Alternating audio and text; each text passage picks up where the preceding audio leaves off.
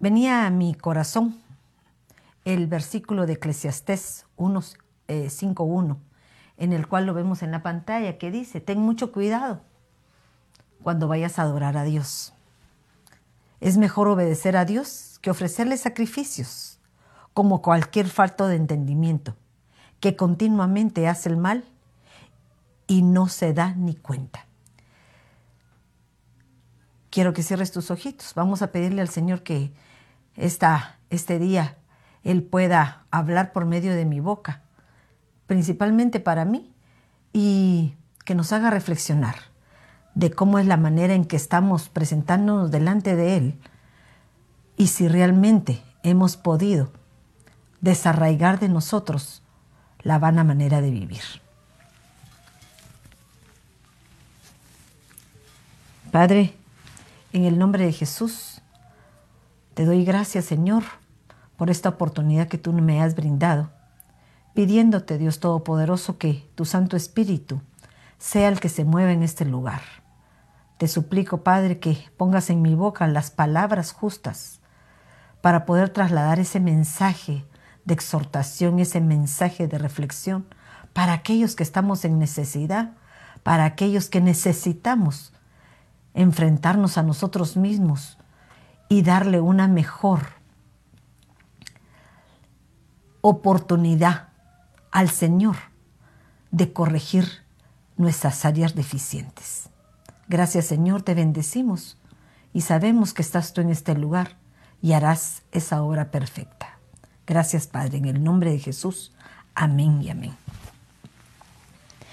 Cuando yo leía este versículo, me gustaba una de las versiones del lenguaje sencillo que dice, si vas al templo, ten cuidado con lo que haces.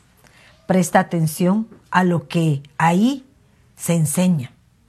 Pero no me está hablando de la palabra en sí, por supuesto, sí estamos hablando de lo que se enseña del Evangelio, pero nos están exhortando que tengamos cuidado porque no es nada de ser un oidor olvidadizo, sino es un hacedor de la palabra de Dios.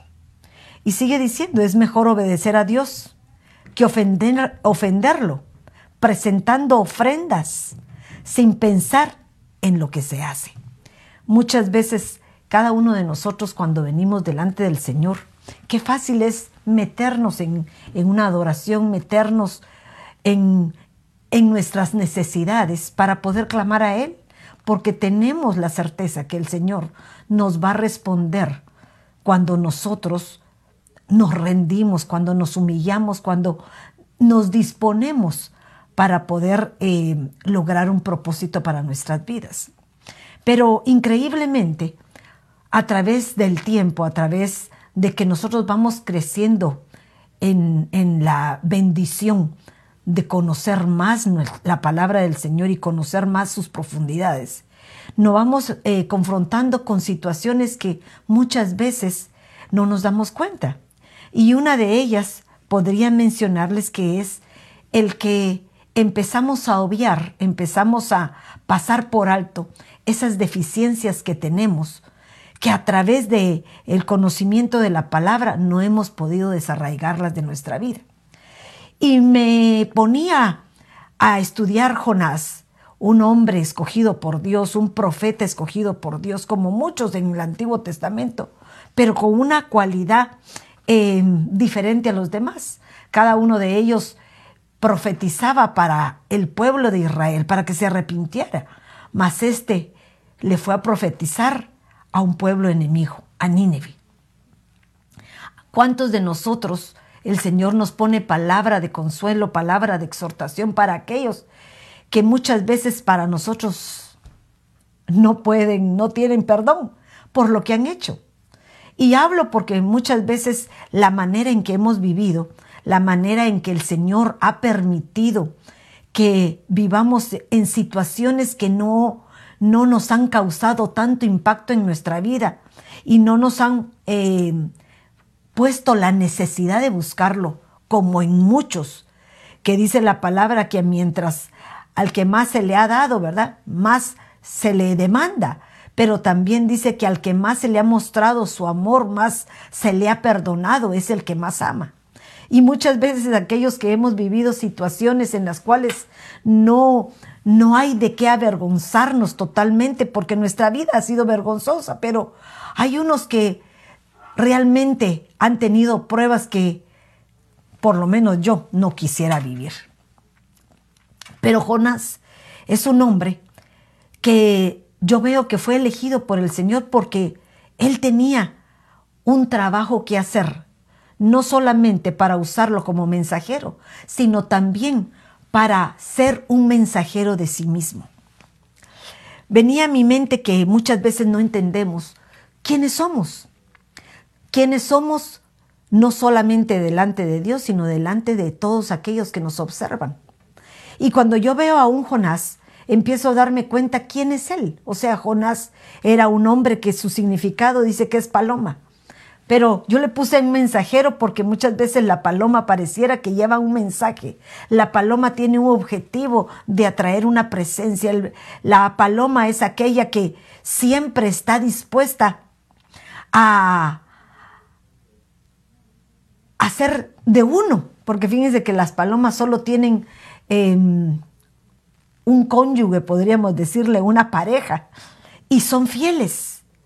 Pero cuando yo veo a Jonás, definitivamente él fue criado por un hombre que lo hizo fiel, porque su padre se llamaba Amitai, y Amitai quiere decir verdad, derecho y fidelidad, cosa que me hace entender o creer que este hombre fue enseñado con ciertos parámetros de conducta, de moral, en la cual él no podía creer que otras personas pudieran llegar a degradarse tanto y que el Señor pudiera tener compasión de ellos. Por eso creo que era un pleito interior que tenía él en no poder ver con misericordia a aquellos que tenían mucha más necesidad de él. Y eso es lo que pasa muchas veces en nosotros. Nuestro alrededor conoce al siervo de Dios, a la sierva de Dios, a esa mujer de oración que es capaz de pelear batallas, es capaz de poder enfrentarse a demonios, a legiones, poder hacer el uso de la palabra y que se vea el poder del Señor por medio de ese vaso que está utilizando. Pero muchas veces esos vasos no son exactamente lo que el Señor espera. Está esperando un cambio en ellos porque hay debilidad. Tenemos debilidades.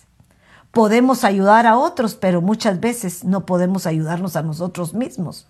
Y el problema es que cuando no nos podemos ayudar a nosotros mismos, no hemos reconocido que necesitamos ayuda, sino que los demás que nos ven, los demás que nos rodean, los que viven con nosotros, los que están a nuestro alrededor, son los que sufren las consecuencias de cómo somos realmente y que lo que Dios ha querido cambiar durante mucho tiempo todavía no se ha logrado. Fíjense cómo es de increíble este hombre. Dice que Jonás vivía en un lugar que se llamaba Gat Efer y quiere decir un lagar del pozo. Y entonces yo me ponía un lagar, es donde se tritura el vino. Y el pozo es donde se guarda el agua. O sea, era un hombre que tenía todo para poder ser quien es, para ser un escogido de Dios. Me imagino que para que el Señor nos escoja no es por lo por lo vil y menospreciado que muchas veces muchos tenemos.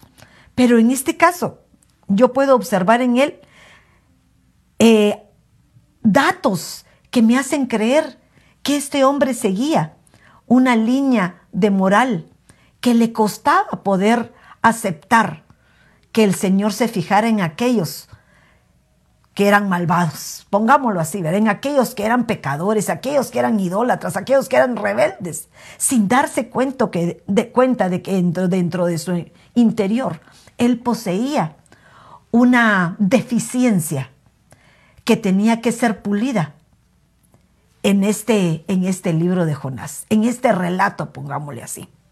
Entonces me doy cuenta que cuando el Señor empieza a hablarle a él, es la primera vez que viene palabra del Señor a él, porque fue el escogido, fue el emisario para llegar un mensaje a aquellos que eran los enemigos.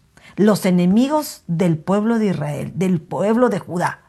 ¿Y por qué les menciona este, este pasaje en sí? Porque muchas veces el Señor nos manda a trasladar un mensaje de vida, un mensaje de exhortación, un mensaje de, de transformación a aquellos que pueden ser nuestros enemigos, aquellos que muchas veces nos han hecho mucho daño. Qué difícil es orar por aquel que te ha hecho algo. Difícil es perdonar y mucho más poder orar por ellos. Se los digo porque todos hemos pasado por circunstancias que creemos que han habido injusticias y esas injusticias provocan en nosotros sentimientos de amargura que no nos dejan acercarnos completamente al trono de la gracia del Señor. Entonces, empiezo a darme cuenta que fíjense que lo manda, le manda y le da la orden. Vino palabra del Señor a Jonás, hijo de Amitai, diciendo, levántate, ve a Nínive, la gran ciudad, y proclama contra ella, porque su maldad ha subido hasta mí.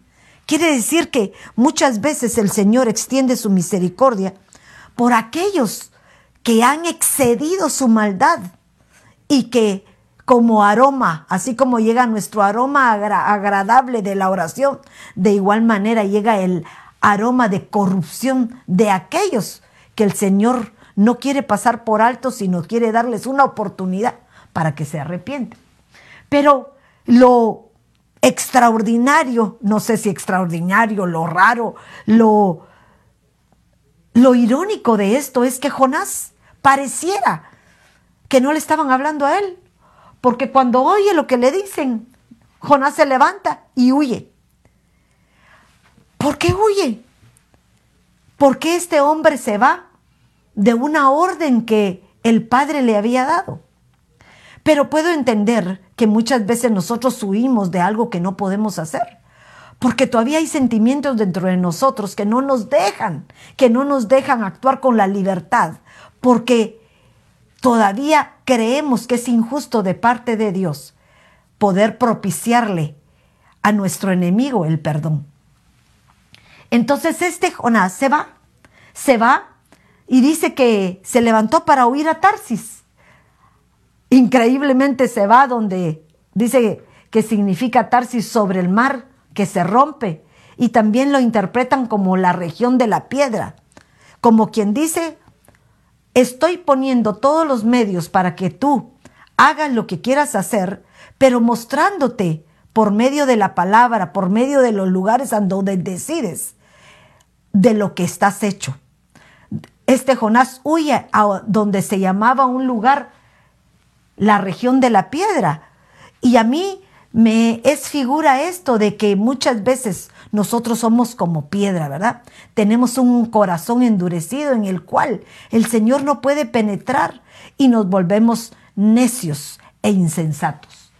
Pero dice que descendió a Jope, porque ahí en Jope, en esa ciudad, iba a encontrar a Tarsis, iba a encontrar el barco que lo iba a llevar a Tarsis. Pero cuando yo veo que descendió a Jope, fíjense que Jope significa hermoso, significa propiamente ser brillante. Y dice por implicación hermoso, adornar, engalandar, hacerse hermoso. Y yo me ponía a pensar, ¿qué era lo que Jonás quería hacer cuando iba para allá? Que era que querrían que siguieran diciéndole que era un siervo del Señor, que era lo mejor, que era uno de los mejores profetas. Quería eh, que lo engrandecieran, que lo hicieran grande por las cualidades que Dios había puesto en él sin darse cuenta que dentro de él mismo, ese viejo hombre que todavía permanecía, no podía ser cambiado.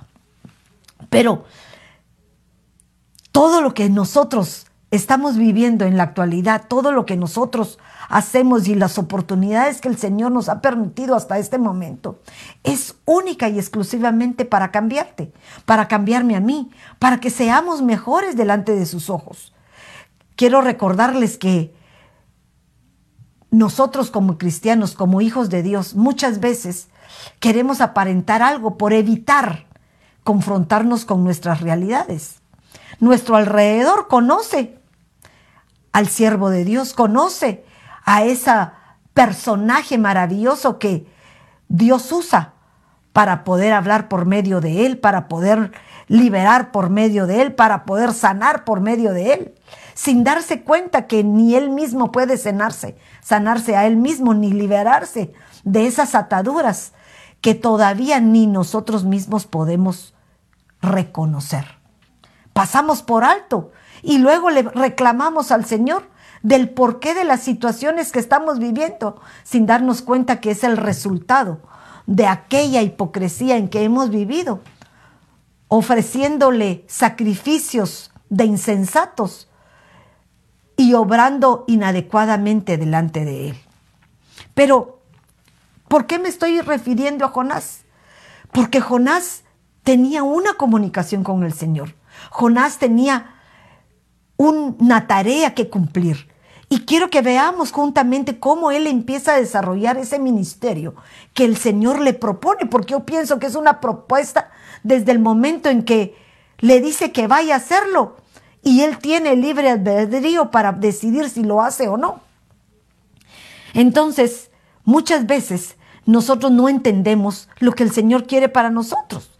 Y dice la palabra de Dios aquí en Jonás, en Jonás 1, eh, que él se sube a ese barco que iba dirigido a Tarsis.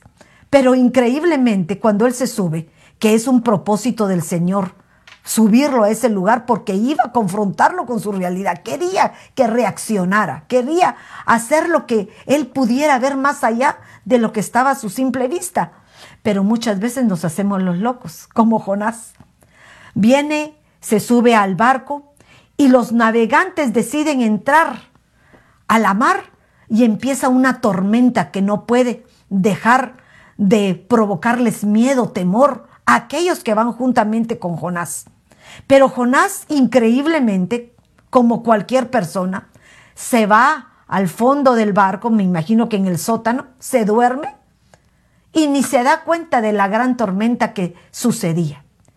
¿Cuántos de nosotros, siervos de Dios, cuántos de nosotros, conocedores de la palabra, vivimos en una tormenta y todavía no nos hemos levantado de ese sueño, no nos hemos despertado de nuestra realidad, porque es preferible hacernos los locos que poder enfrentarnos y poder parar lo que después va a traer grandes consecuencias. Entonces, yo miraba que dice que todos estaban angustiados, dice que se pusieron a orar y pedirle a sus dioses. Y entonces el capitán se le acercó porque preguntó qué es lo que nos está provocando estas tormentas, qué es lo que está viniendo, que, que ya tiramos todas nuestras cargas, ya tiramos todo lo que nos hacía esta provocación de ello. Lo ofrecieron, pero no se habían dado cuenta que Jonás estaba recostadito, durmiendo, acomodado. Y miren lo que hace el Señor. Muchas veces el dormir nos habla de un acomodamiento, en la cual muchas veces ese acomodamiento nos lleva a pecar.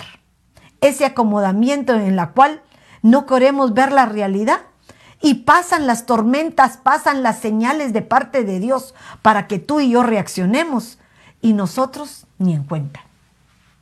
Y entonces le dice el capitán, fíjense, otros de afuera, otros que se dan cuenta, como cuando Tú eres el siervo o la sierva del Señor en tu iglesia, pero tienen que llamarte los directores de la escuela para decirte que tu hijo se quiere suicidar, que tu hijo está en una situación en la cual padece de depresiones, que hay situaciones que estaban fuera de tu control y tú ni siquiera te habías dado cuenta.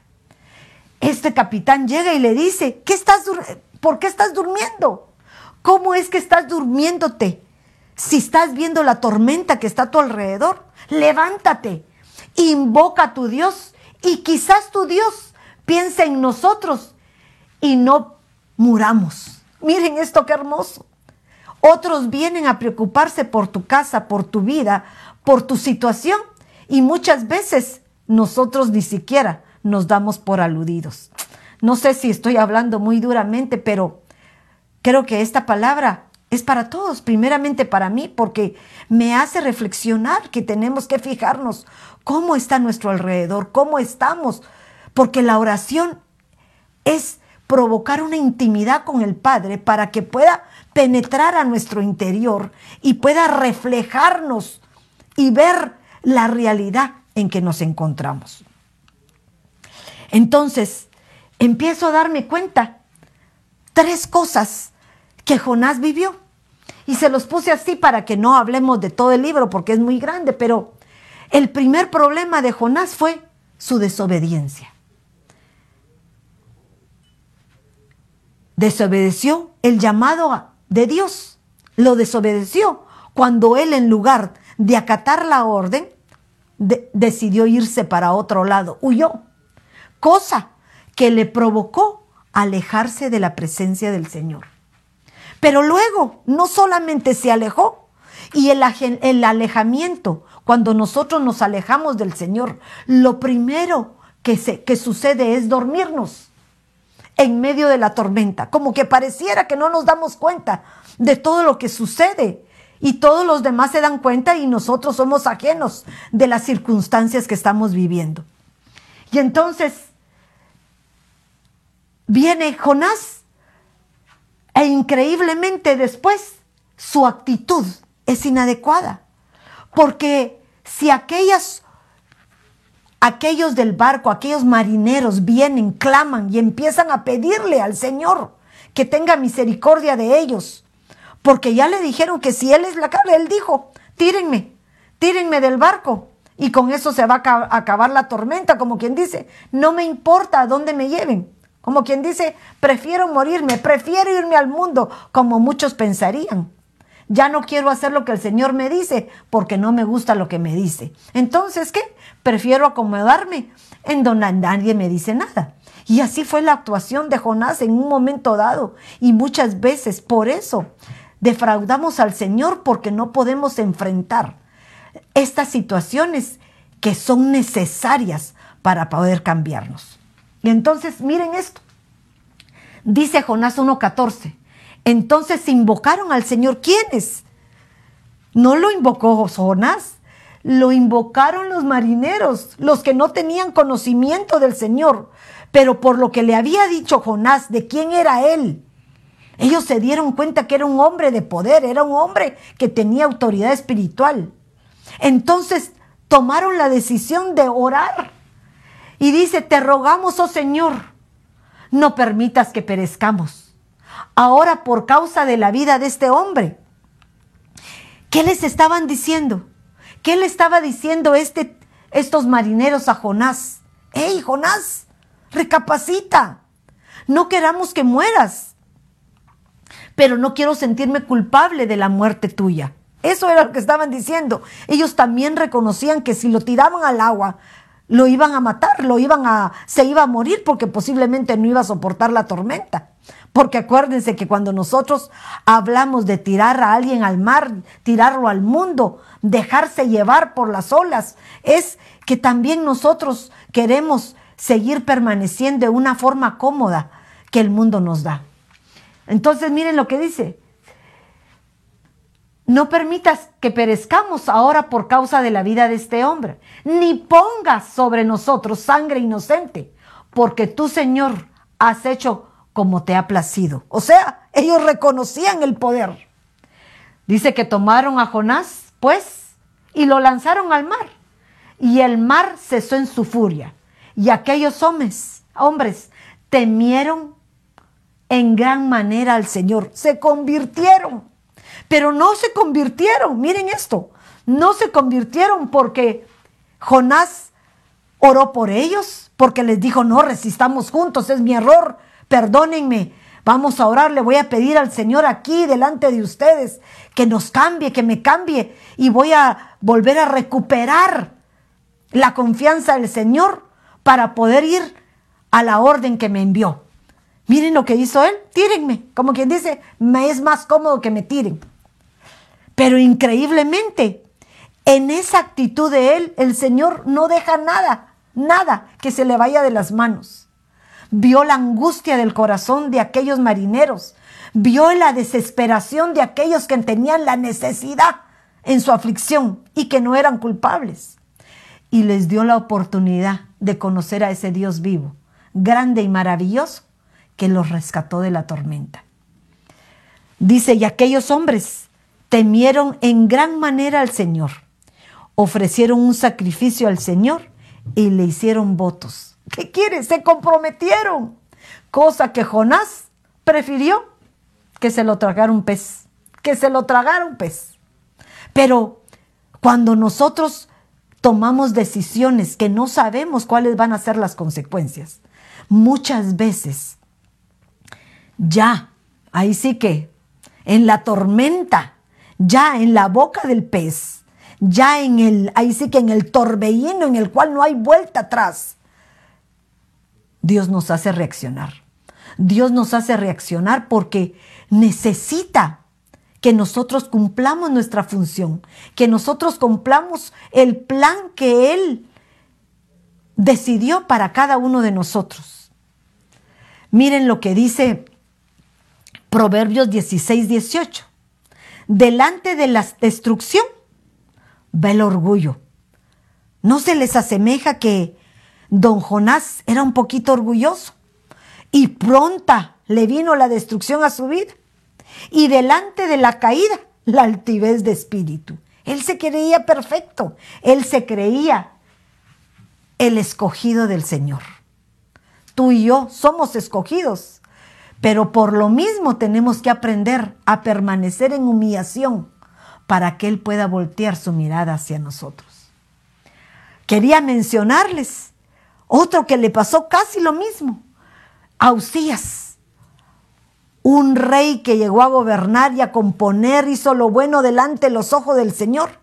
Pero cuando el Señor lo llevó a su grandeza, miren esto, cuando lo enalteció, lo subió. Dice, pero cuando llegó a ser fuerte, grande, su corazón se hizo tan orgulloso que obró corruptamente y fue infiel al Señor su Dios, pues entró al templo del Señor para quemar incienso sobre el altar del incienso. ¿Y saben qué le pasó? No aceptó la reprensión y se llenó de lepra. lepra. Si aceptas tú la reprensión, si aceptamos la corrección de parte del Señor, si aceptamos la, la corrección de parte de aquellos que han puesto como autoridad en nuestra iglesia, o aún arriba de nosotros, porque aún, aunque tú no lo creas, nosotros tenemos autoridad. Pastores tienen un apóstol sobre, sobre nosotros que ejerce no un dominio, pero sí una exhortación sobre la manera correcta en que nosotros podemos caminar y de desenvolvernos. Tenemos que aprender a poder ser los siervos que el Señor espera de cada uno de nosotros. Entonces, Jonás, le puedo ver una característica, una actitud en la cual muchas veces los que oramos, lo que los que hemos tenido o los que tenemos los dones de parte de Dios que son regalos inmerecidos, muchas veces esos regalos que nos han dado nos provocan a nosotros que nos enaltezamos, que creemos que somos preferidos, que creemos que estamos ocupando un lugar de preferencia en la cual es cierto que nos tienen como hijos, pero también nos da la oportunidad de poder atraer hacia el Señor y estar juntamente con nosotros. Somos el cuerpo de Cristo. A aquellos que tal vez no han tenido la oportunidad como tú y yo la tuvimos. Sabemos cómo llegar al Padre.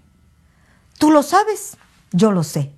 Sabemos cómo Él espera que nosotros acudamos a Él en tiempo de necesidad. Nuestra necesidad no vendría si no es porque muchas veces actuamos incorrectamente. Nuestra desobediencia muchas veces nos trae la aflicción. La desobediencia nos trae la escasez. La desobediencia nos trae destrucción. Porque está prometido en Deuteronomio que si somos obedientes, si somos fieles, si vivimos de acuerdo a los preceptos y a los mandamientos del Señor, la bendición de Jehová vendrá sobre nosotros hasta que sobreabunde. Pero ¿qué sucedió? Jonás 2.1 dice, entonces oró Jonás al Señor su Dios desde el vientre del pez y dijo, en mi angustia clamé al Señor y él me respondió. Desde el seno del Seol pedí auxilio y tú escuchaste mi voz. Miren esto, qué hermoso. Me encantaba porque cómo es nuestro Dios clemente y compasivo, que siempre nos perdona. Dice el Salmo 22, 24, porque Él no ha despreciado ni aborrecido la aflicción del angustiado. No está diciendo del angustiado cristiano, no está diciendo del angustiado que conoce al Señor, no, está diciendo en general del angustiado, del que está en prueba. Ni le ha escondido su rostro, sino que cuando clamó al Señor, lo escuchó. Esta palabra corrobora lo que hizo con los marineros, les dio la oportunidad. Dice el Salmo 121, cántico de, cántico de ascenso gradual. En mi angustia clamé al Señor y Él me respondió. Me invocará y le responderé. Yo estaré con Él en la angustia, lo rescataré y lo honraré. Pero siempre queremos honra, pero muchas veces no cambiamos y seguimos en desobediencia. Porque me gustaba este pedazo de, de Jonás, porque increíblemente, cuando Jonás clama al Señor, miren esto, no lo veo arrepentido. Discúlpenme, no lo veo. Clamé al Señor en mi angustia. ¿Qué angustia? De estar metido, de que la piel, el lugar donde estaba posiblemente le estaba destruyendo y le provocaba dolor en su cuerpo, que estaba en un lugar que podría pensar que ya no podía salir. Él quería regresar a su forma anterior de comodidad y tal vez en ese momento él clamó, clamó de angustia. Le dijo todo lo que estaba pasando, pero en ningún momento le dijo, perdóname, entiendo que he sido un desobediente, entiendo que he fallado. No saca a luz su debilidad.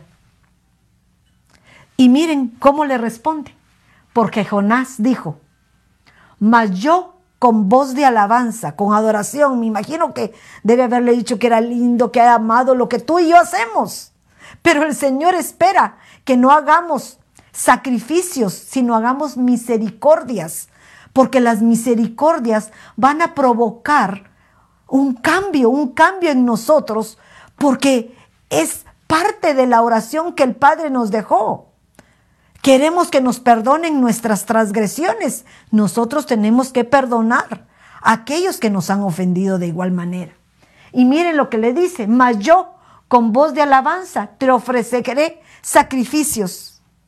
Cumpliré el voto que te hice. De Yahvé viene la salvación. O sea, él sabía de dónde venía su salvación, del Dios Todopoderoso. Pero mire, ofreceré sacrificios él no quiere sacrificios. Él quiere que hagas misericordia de Dios. Jonás no se arrepiente. Y dice Hebreos 5:7, cuando Cristo vivió en la tierra como hombre, aunque su grandeza él la traía consigo, oró a Dios y le pidió porque en su momento en el monte de los olivos cuando estaba a punto de ser crucificado, él le pidió al Señor si podía pasar esta copa, si podía que lo hiciera, y si no, que le diera la fuerza necesaria para poder soportarlo. Y le pidió ayuda porque era el único que le podía salvar de la muerte. Jesús oró llorando y suplicando a gritos. Y Dios le respondió a sus oraciones. Porque Jesús era humilde y hacía todo lo que le agradaba al Señor. Ahora yo me pregunto, ¿lo salvó de la cruz? No, pero sí le mandó ángeles consoladores, ángeles que le dieron la fortaleza, que le mostraron el camino en que esa muerte corporal le iba a dar una vida eterna. De igual manera a ti y a mí, cuando nosotros morimos a nuestros deseos, a nuestras pasiones, a todo aquello que muchas veces nos detiene para no alcanzar esa gracia de parte de Dios. Cuando nosotros decidimos destruir a ese viejo hombre y darle vida al Espíritu de Dios dentro de nosotros y ya no ser más nosotros, sino ser Cristo en nosotros, nosotros podemos lograr agradarlo a Él y entender que Dios puede hacer cosas sobrenaturales. Los pensamientos de Dios, dice la palabra, no son altos, no son más altos que los pensamientos de nosotros. Entonces, el que se humilla, Dios lo exalta. El que se humilla delante del Señor, el que sabe cómo acercarse a su trono para que Él pueda tener compasión y misericordia por ti. Pero continúo porque ahí no termina todo. Viene Jonás y hace su trabajo. Se va a Nínive y proclama que en 40 días irá a ser destruida. Nuevamente vuelve a cumplir. Volvió a llegar la palabra del Señor a él y él lo hace porque ya había pasado una su buena sangoloteada y ahora tenía que obedecer, tenía que hacer lo que le habían mandado. Pero creo por lo que veo y por lo que leo en, en los siguientes párrafos de la escritura, como que no se había arrepentido. Muchas veces el Señor manda pruebas a nuestra vida, situaciones que nos confrontan con nuestra realidad. Y en el momento del temor nos afligimos. Ofrecemos, prometemos, pero no cumplimos. Y volvemos a hacer lo mismo. La oración es el medio en el cual no solamente es para pedir, sino es también para ofrecerle al Señor esas debilidades, esas áreas en nuestra alma que muchas veces no nos permiten ver la gracia de Dios en nuestras vidas. Y dice, vino palabra del Señor por segunda vez a Jonás, diciendo, levántate, ve a Nínive, la gran ciudad, y proclama este mensaje que yo te diré. Y Jonás empezó a proclamar que en 40 días iba a ser destruida. E increíblemente, y vio Dios, miren esto, e increíblemente, esa palabra que Jonás llevaba para aquellos que eran sus enemigos, para que aquellos que eran los que él no amaba, los que querían que no se arrepintieran. Él pensó que por el tipo de corazón que tenían, ellos no se iban a arrepentir. Por sus actuaciones, por todo lo malo que habían vivido. Pero muchas veces no entendemos que la maldad de otros, los problemas, los pecados de otros son a causa de circunstancias vividas por nuestros antepasados o por vivencias que la vida permitió para que pudieras tú conocer a tu Señor. Y entonces miren esto. Y dice Jonás 3:10, y vio Dios, esto es lo más hermoso, que él no estaba viendo a Jonás, perdónenme, no lo estaba viendo a él, estaba viendo a las personas. Y vio Dios lo que hacían, porque dice que se arrepintieron. Mandaron a ponerse en ayuno, a humillarse, a declararse, a ponerse en silicio, se echaron ceniza, no solo el pueblo, sino hasta los animales. Y cómo se hacían, y dice, Dios los hacía, eh, lo que, vio lo que hacían, y como se habían convertido en su, convertido de su mala conducta, se arrepintió del mal con lo que los había amenazado y no lo ejecutó.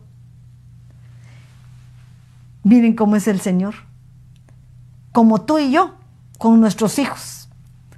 No hagan eso, les voy a dar, les voy a dar, lo amenazamos y vemos un cambio. Ya no corregimos, ya no ejecutamos el castigo que íbamos a darlos o la disciplina porque amamos. Y si nosotros como padres amamos a los nuestros, ¿cuánto más no nos amará el Padre a nosotros? Y acuérdense que Él vino a rescatar al mundo, no solo a los que creemos que se lo merecen, sino aún aquellos impíos, aquellos que, que no conocen de parte de Él.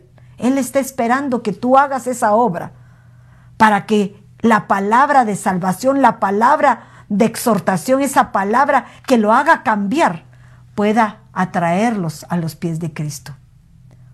Dice un, un verso parafraseado, porque ahorita no recuerdo cuál es el, la, el versículo, pero parafraseado dice así, que nosotros tenemos que ir con los impíos y exhortarlos al arrepentimiento.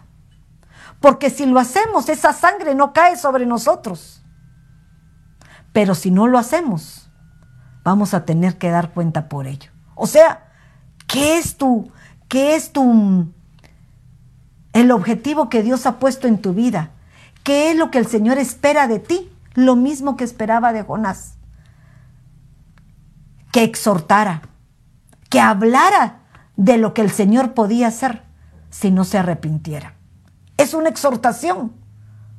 Si haces esto, vas a tener mejores resultados. Si te arrepientes, porque lo que el Señor espera es que nos arrepintamos de la vana manera en que hemos vivido. Ahora fíjense, nuevamente su necedad. Volvió a surgir ese hombre necio, ese hombre que todavía no había entendido todo el mensaje que el Señor le estaba dando. Y se va, se sube afuera de la ciudad, dice que se pone enfrente para ver la destrucción, porque yo me imagino que el Señor no le había dicho que ya no la iba a destruir. Él pensó que era un Elías, que con esa fuerza y ese poder que Elías esperaba lo que venía, de igual manera le iba a responder. Pero Elías no tenía esa actitud, esa actitud de arrogancia, sino que Elías tenía una actitud de humildad y su fe no menguaba. En cambio, Jonás, él quería ver la destrucción, deseaba el mal a sus enemigos. ¿Será que así puede responder el Señor una oración a tu favor? No lo creo, no lo creo. Dice Jonás 4, 1. Pero esto desagradó a Jonás de gran manera cuando no vio que la ciudad se había destruido. Miren esto, pero esto desagradó a Jonás de gran manera y se enojó. ¿Qué derecho tenemos de enojarnos con el Señor si Él es el dueño de todo lo que tenemos, de todo lo que hacemos y hasta de cómo vivimos. Él es el dueño, Él decide en nuestras vidas. Me venía a mi mente cuando Moisés se enojó, que con cariño le dije, no vas a entrar a la tierra de Canaán. Y se lo merecía, sí. Había pasado 120 años en el desierto purificándose, tratando de cambiar a ese viejo hombre con el que empezó. Pero no pudo entrar. ¿Acaso Job a pesar de las angustias, a pesar de sus quejidos, en algún momento se enojó de tal manera, se aireó, porque así dice, que hubo ira, ira dentro de Jonás. Permemos enojarnos, pero no permitamos que esa ira pueda llegar a, a, formar un sentimiento de donde, dentro de nosotros que nos haga revelarnos delante del Señor. Porque creemos que es una injusticia y ahí no era injusticia, era misericordia de parte de Jehová. Y dice, y oró al Señor, nuevamente oró. Miren este tipo de oraciones. Oraciones únicamente pensando en nosotros mismos. Ya no es tiempo de orar solo para nosotros. Permitamos darle la oportunidad al Señor que trabaje en otros y Él se va a ocupar de tus problemas, de tus necesidades y de todo aquello que sea de parte tuya. Y dice, yo, y oró al Señor y dijo, ay Señor, no era esto lo que yo decía cuando aún estaba en mi tierra. Por eso me anticipé a huir a Tarsis porque sabía yo que tú eres un Dios clemente y compasivo, lento para la ira y rico en misericordia. Pero yo me imagino que se lo dijo enojado. Yo ya me imagino un mi hijo que venga a decirme algo que no le agrada porque estoy actuando de acuerdo a la palabra de Dios y que él se oponga a lo que yo estoy haciendo. ¿Qué le diríamos? Creo que le meteríamos un buen sopapito. ¡Pam, pam! Calmate, jovencito. ¿Verdad? Pero miren el Señor. Le sigue diciendo este, y que te arrepientes del mal con que amenazas. Quiere decir que era una amenaza. No era una amenaza, era una realidad. Pero fue una oportunidad que le dio a Nínive. Dice que después de 90 años esa ciudad se destruyó. tuvo la oportunidad de recapacitar, tuvo la oportunidad de cambiar como a Jonás le dieron su oportunidad. No una vez, dos veces, tres veces, las veces que fuesen. Y dice Mateo 5:7, bienaventurados los misericordiosos, pues ellos recibirán misericordia. Pablo, miren lo que decía Pablo, aún habiendo sido yo antes blasfemo, era de lo peor, mataba a los eh, cristianos, perseguidor y agresor. Sin embargo, se me mostró misericordia porque lo hice por ignorancia y en mi incredulidad. Recordémonos algo. Esta es la base de lo que estamos hablando. Nosotros ya no estamos en ignorancia ni incredulidad. Nosotros conocemos la palabra y mientras más se nos da, más se nos demanda. Quiero terminar con esto porque creo que estoy a dos minutos que el tiempo se me va. Pero Dios nunca termina sus misericordias, porque aún a Jonás volvió a darle la oportunidad de confrontarse con él mismo. Él no quería. Muchas veces Dios nos pone situaciones, nos vuelve a dar la oportunidad, nos vuelve a, a exhortar, a papachar, a abrazar, a darnos su misericordia y nosotros no queremos entender. Estamos enojados, estamos enojados. Dios perdona a Nínive, pero miren, Él no lo perdona. Se va y le dice que prefiere que, que se muera. Pero cuando Él se va, dice que se pone abajo de una eh, mata o una hierba de calabaza. Debe haber sido pegada al suelo porque la calabaza no se da en árbol, sino se da al ras del suelo. Pero ahí como que el Señor le estaba diciendo, humíate, que quiero extender mi misericordia hacia ti. Humíate. Pero él no entendió, porque dice que cuando rayó el alba, dice que cuando amaneció, él provocó que los rayos del sol quemaran esa planta y le quitó su protección. Pero Dios dispuso un gusano al rayar el alba del día siguiente a atacar a la planta y ésta se secó. Y sucedió que al salir el sol, dispuso Dios un sofocante viento del solano. Lo volvió a confrontar a su prueba Nuevamente lo hizo pasar una angustia. Nuevamente lo puso enfrente del viento solano que te confronta a tu realidad para que te des cuenta cómo estás, dónde estás y qué tenemos que hacer para cambiar. Y el sol hirió la cabeza de Jonás, pero fíjense dónde hirió, en la cabeza, en tus pensamientos. ¿Qué es lo que quiere el Señor de ti y de mí?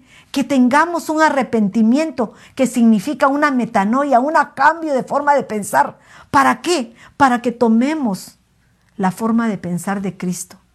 La forma de pensar de Cristo que nos da la oportunidad de disfrutar, disfrutar sus misericordias.